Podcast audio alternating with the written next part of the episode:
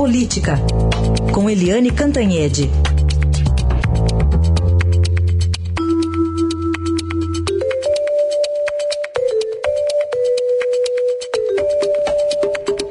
Eliane Cantanhede, bom dia! Bom dia, Manuel, bom dia, ouvintes. Bom, quem não anda tendo bons dias é o doutor Paulo Maluf e vai permanecer na papuda, não é, Eliane? Olha, doutor Paulo Maluf, deputado federal, né, ex-prefeito de São Paulo e tal, é, tudo indica que ele vai passar o ano novo na papuda. Já passou o Natal e tudo indica que vai passar também o ano novo na papuda. Porque ontem o doutor Paulo teve três derrotas. três derrotas num dia só. Na situação dele, convenhamos que não é nada fácil. A primeira é que a presidente do Supremo Tribunal Federal, a ministra Carmen Lúcia, negou o habeas corpus para o Maluf sair da papuda e ir para a prisão domiciliar.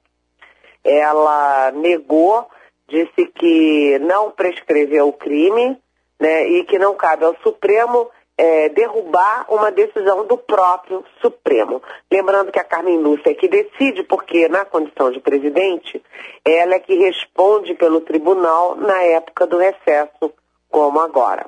A segunda derrota do Paulo Maluf foi que uh, o laudo do IML do Distrito Federal diz o seguinte: ele tem doenças graves, sim, precisa de tratamento especial, né, ambulatorial e tal, na papuda, sim, mas isso não significa que ele não possa ser tratado na cadeia, que ele tenha que ir para casa. Ele pode muito bem ser tratado na papuda. E ele tem realmente, o laudo confirma, ele tem é, câncer de próstata com metástase, tem uma degeneração na coluna, é, tem um pouco de pressão alta, que é natural na idade dele, 86, 87 anos, mas isso tudo, segundo o laudo do IML, pode ser tratado sim na papuda. Então ele vai ficando. A terceira derrota é que o juiz de Brasília, Bruno Macacari, eh, decidiu que, com base nesse laudo, não tem por que conceder o habeas corpus, não tem por que mandar o Maluf para prisão domiciliar. Então ele já passou o Natal lá na penitenciária da Papuda, que já é famosa no Brasil inteiro, e agora tende a ficar também no Natal. E isso tudo depois de 25 anos, né? Porque todos esses é, crimes atribuídos ao Dr. Paulo Maluf foram cometidos na época que ele era prefeito de São Paulo, entre 1993 e 1996. E eles é, envolvem obras viárias de São Paulo. Então, é, viaduto tinha um desvio, é, avenida tinha desvio, rua não sei aonde tinha desvio, e tudo isso está distribuído por uh, contas no exterior.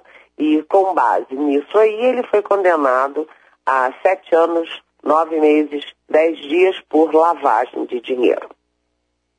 Gostei do novo bordão, hein, Eliane Cantanhede? Não é mais Maluf que. Não foi Maluf que fez, foi Maluf que desviou, né, Eliane? Ah. vamos assumir o novo bordão aí. Ô, ô Eliane, uh, vamos falar aqui do Carlos Marum. A gente já conhecia ele como membro ali da, da, da tropa de choque, como líder do governo, né? Que é com tudo lá para defender o presidente Michel Temer. Mas como ministro, ele talvez, é, é, esse facão que ele usa o tempo inteiro tá lhe causando um bocado, não é, Eliane? Olha, o deputado Carlos Marum, ele é um novato né, na política. Ele não é tão jovenzinho assim é, como pessoa, Marum, mas ele é jovenzinho na política. Ele é recém-chegado ao ambiente político. Então ele tem ah, um sincericídio que não é próprio nem da diplomacia nem da política. Ele fala tudo que vem pela cabeça.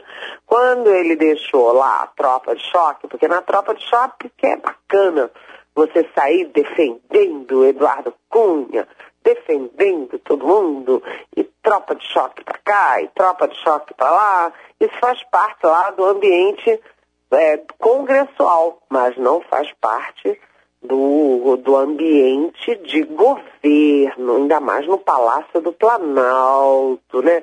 E ele saiu de uma reunião ontem com o presidente Michel Temer e saiu falando um monte de verdade que político pode falar na condição de ministro, né, de secretário de governo, de articulador político que ele passou a ser.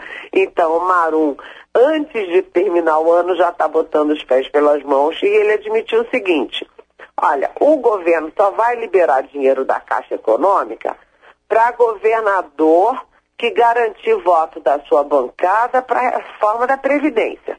Governador que for camarada, que conseguir voto dos seus deputados para a reforma da Previdência, vai ter dinheiro da Caixa Econômica Federal. Governador que não arregimentar seus votos para a reforma da Previdência, não vai ter dinheiro da Caixa Econômica Federal. E ele ainda teve o cuidado de dizer, isso não é chantagem, não. Isso é reciprocidade. Então, é tudo uma verdade, né? É assim que se faz. Mas cá para nós, não é coisa que se sai dizendo por aí. que o dinheiro da Caixa Econômica virou é, moeda de troca para deputada aprovar a reforma da Previdência. Ou seja, é uma baita de uma chantagem para os governadores, mas a gente fica assim, como a gente acredita em tudo que o governo diz, não é, Emanuel? Então não é chantagem, não, é reciprocidade, tá bem? Tá bom, é a lição de presidencialismo de coalizão, não é, Eliane? Exatamente, ele disse, isso é uma ação de governo. Tá bom. Captamos a vossa mensagem. Eliane, amanhã volta aqui o Raíssen Abac, vou para minhas folgas de ano novo, então desejo já um feliz ano novo para você. A gente se fala em janeiro, tá bom, Eliane? Olha, muito bom trabalhar com você. Ótimo ano novo para você. Ótimo ano novo também para nossa Camila que sejamos felizes em 2018 na nossa Rádio Eldorado com os nossos ouvintes. Sensacional. Mas amanhã eu tô aqui, amanhã, viu? Então tá, até amanhã. Até amanhã. Bom, na... Bom ano novo.